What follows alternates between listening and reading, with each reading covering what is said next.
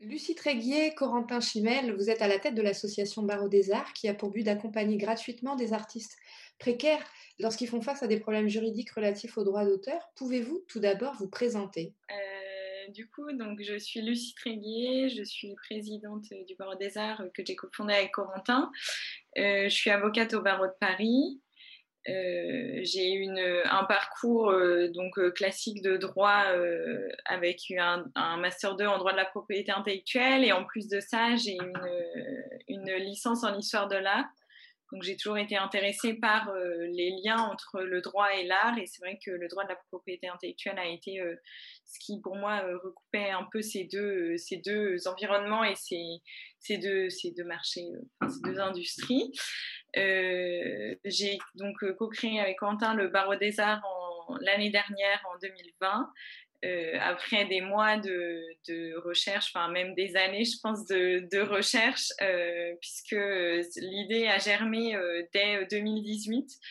Euh, j'ai, en fait, j'ai passé le barreau en 2015 et ensuite je suis partie vivre en Australie. Et lorsque j'étais en Australie, je me suis investie dans une association qui donne des conseils pro bono aux artistes précaires, donc qui s'appelle The Arts Law Center of Australia. Et cette association euh, a un peu inspiré le barreau des arts, puisque c'est vrai que c'est vraiment ce, qu'elle, euh, ce que cette association euh, prodigue, c'est des conseils juridiques pro bono. Et donc en entrant en France, je me suis dit mais pourquoi est-ce qu'une telle association n'existe pas euh, n'existe pas en France alors même que la France est quand même très avancée en matière de droit d'auteur euh, que voilà on a quand même une scène culturelle qui est très riche beaucoup d'artistes donc ça semblait vraiment pertinent de créer une association comme ça et, et donc voilà je, je, me suis associée avec Corentin pour cofonder le Barreau des Arts. Voilà. Voilà et donc moi, j'ai un parcours qui est donc à la fois euh, juridique et, euh, et artistique. Je suis musicien depuis, euh, depuis tout petit, donc j'ai des, des, études de piano euh, classique, je faisais de la photographie aussi depuis longtemps, donc j'ai commencé des études de droit. On s'est rencontré avec Lucie en master 2 de, de droit d'auteur, donc à Assas. Euh, ensuite, j'ai également fait l'école du barreau, j'ai prêté serment en 2018. Et puis finalement, après quelques mois d'exercice, j'ai décidé d'arrêter et de me consacrer euh, à la fois à la musique euh, et la photo, et en fait maintenant euh, à plein temps à la photographie. Alors, qu'est-ce qui s'est passé pendant ces six premiers mois finalement? Euh, alors, donc du coup, on partait sur des bases qui étaient déjà existantes, puisque comme je vous disais, on a mené des phases de test avant de lancer officiellement. Donc en fait, ce qui s'est passé euh, c'est qu'on a, euh, voilà, donc pendant tous ces mois, on avait déjà réuni un réseau d'avocats, donc c'était principalement euh, nos confrères et qui étaient aussi nos amis, et on avait déjà un petit réseau d'artistes, et de la même manière, c'était les amis et les amis d'amis, en fait. Et on a commencé de cette manière-là, on a commencé parce qu'on voulait, on voulait s'assurer la pertinence de, des services qu'on proposait, et donc on, a, on avait commencé comme ça avant, avant ces six mois-là, en, voilà, dès que les artistes de nos, de nos réseaux avaient des difficultés juridiques, euh, on les invitait à écrire au barreau des arts et euh, voilà, donc on procédait euh, de cette manière-là. Et ensuite, lorsque les services se sont effectivement lancés, ce qu'on a fait, c'est qu'on a utilisé ces bases qu'on avait qu'on avait créées pour donc prodiguer des conseils juridiques aux artistes. Donc la manière dont on a procédé, c'est qu'on a créé un réseau. Progressivement évidemment, mais qui s'est finalement constitué assez rapidement euh, Aujourd'hui, on a 90 euh, étudiants, donc c'est un nombre assez important, et on a une cinquantaine euh, d'avocats qui travaillent donc de manière pro bono, donc c'est-à-dire bénévole pour le barreau des arts. Et donc, il y, a eu beaucoup de, enfin au début en tout cas, il y a eu beaucoup de, de création de ce réseau pour essayer de faire en sorte que toutes les demandes des artistes puissent, puissent être accompagnées donc par ce réseau d'étudiants et d'avocats. Euh, c'est une des choses qui s'est passée. Ce qui s'est passé, c'est qu'on a commencé à recevoir des, des demandes d'artistes, donc au fur et à mesure, évidemment, d'affiner un peu nos, nos réponses.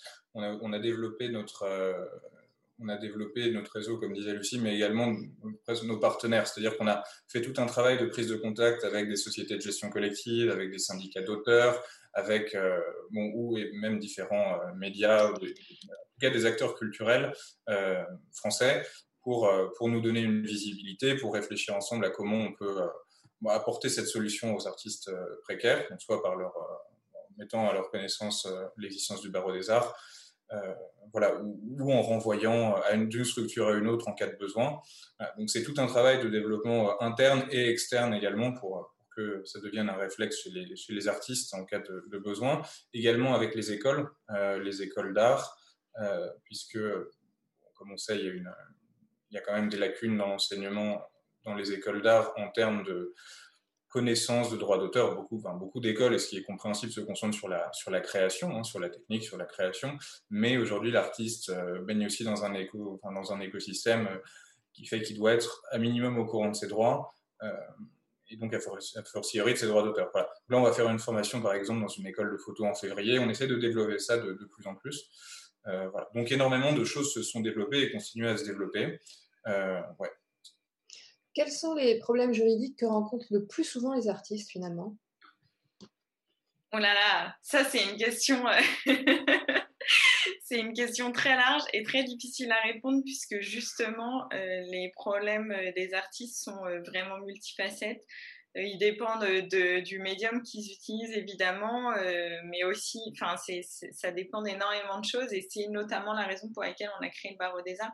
C'est justement parce que certes, donc il y a des problèmes qui se posent à tous, par exemple comment conserver la preuve de la création, est-ce que j'ai le droit de d'utiliser, euh, est-ce que est-ce que si je cède mes droits patrimoniaux, j'ai encore le droit d'utiliser mon nom sur la voie?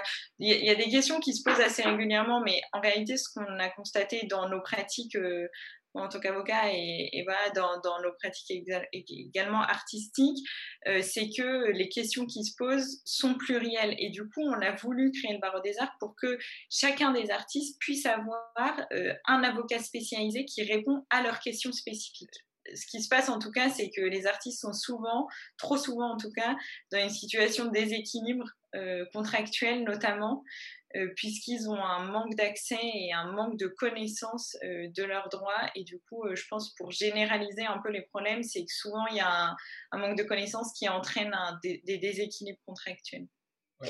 Du coup, si un, si un auteur rencontre des, des problèmes hein, juridiques, comment peut-il vous contacter? Quelles sont les différentes étapes sur lesquelles vous l'accompagnez afin de régler son, son litige?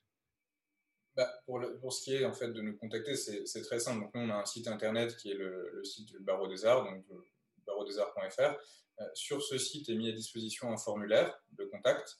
Au sein de ce formulaire, on va demander à l'artiste, à l'auteur de se présenter, donc de donner des informations, son nom, éventuellement euh, s'il est, je sais pas, à la maison des artistes, euh, son, numéro, ou, s'il est entrepreneur, essayer de comprendre aussi qui, qui il est, donc ces informations-là, et surtout le plus important, il va décrire sa problématique juridique, la problématique à laquelle il est confronté. Euh, avec ses mots, c'est-à-dire qu'il est, voilà, il est auteur, il n'a pas forcément le vocabulaire du juriste.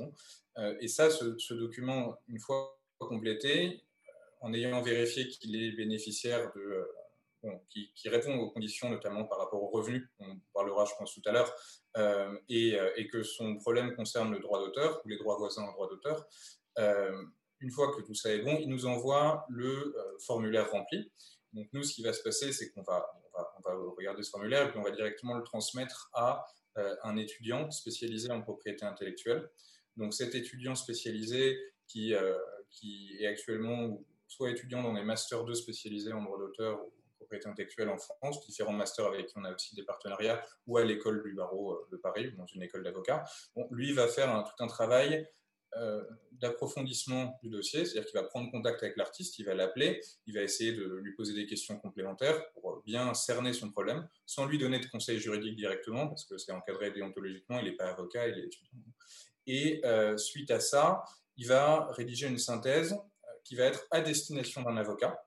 Cet avocat, c'est un avocat du réseau qu'évoquait Lucie, qu'on a co-constitué avec le barreau de Paris, la branche solidarité du barreau de Paris.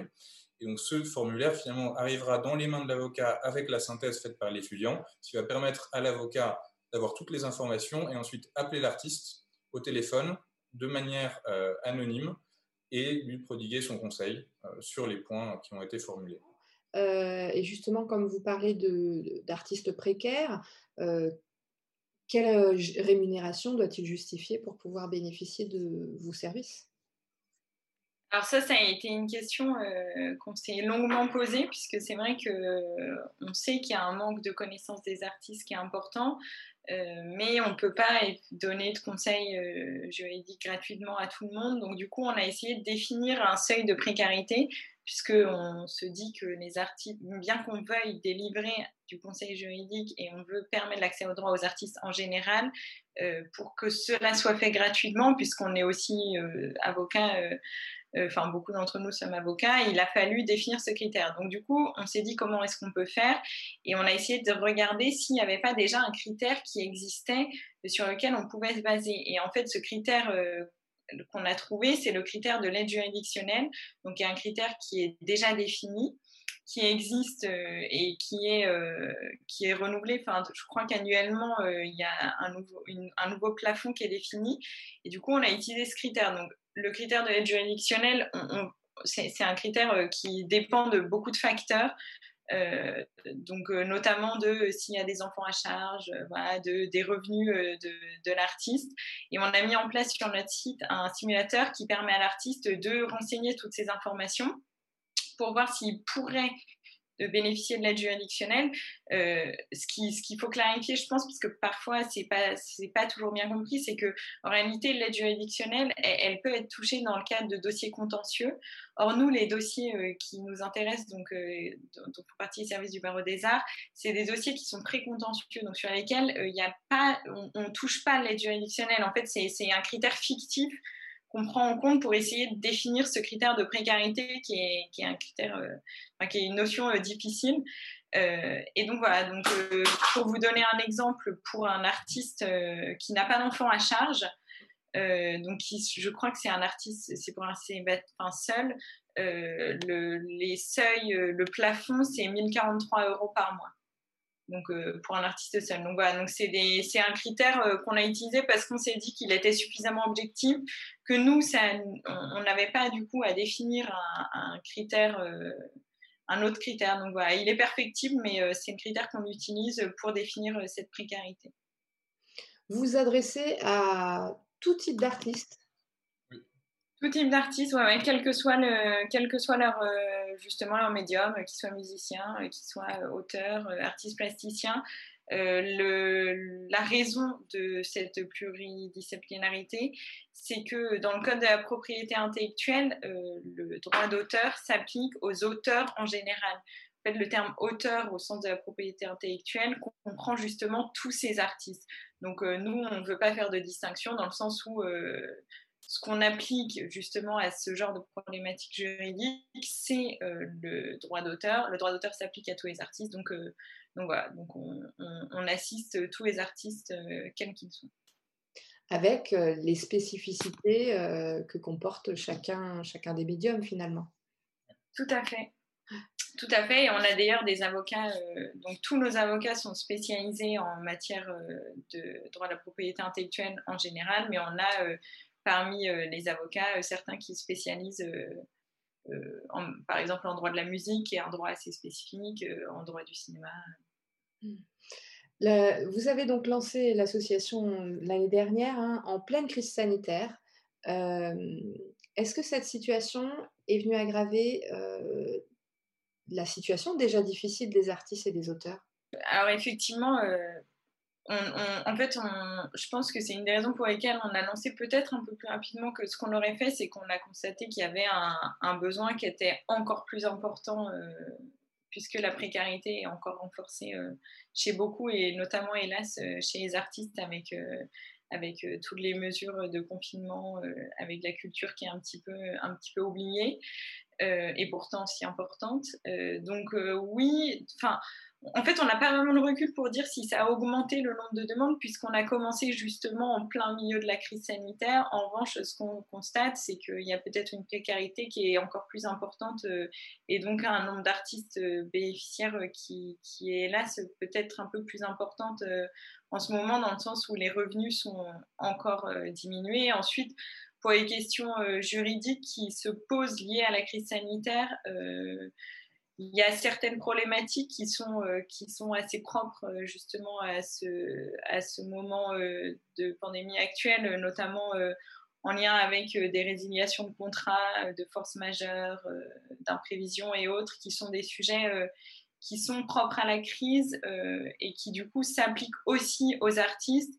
En revanche, en matière de droit d'auteur en particulier, voilà, c'est les, les on n'a pas vraiment noté de, différence dans les demandes, mais encore une fois, on n'a pas vraiment de recul comme, euh, en tout cas pour le barreau des arts, les conseils euh, ont commencé justement euh, en plein milieu de la crise.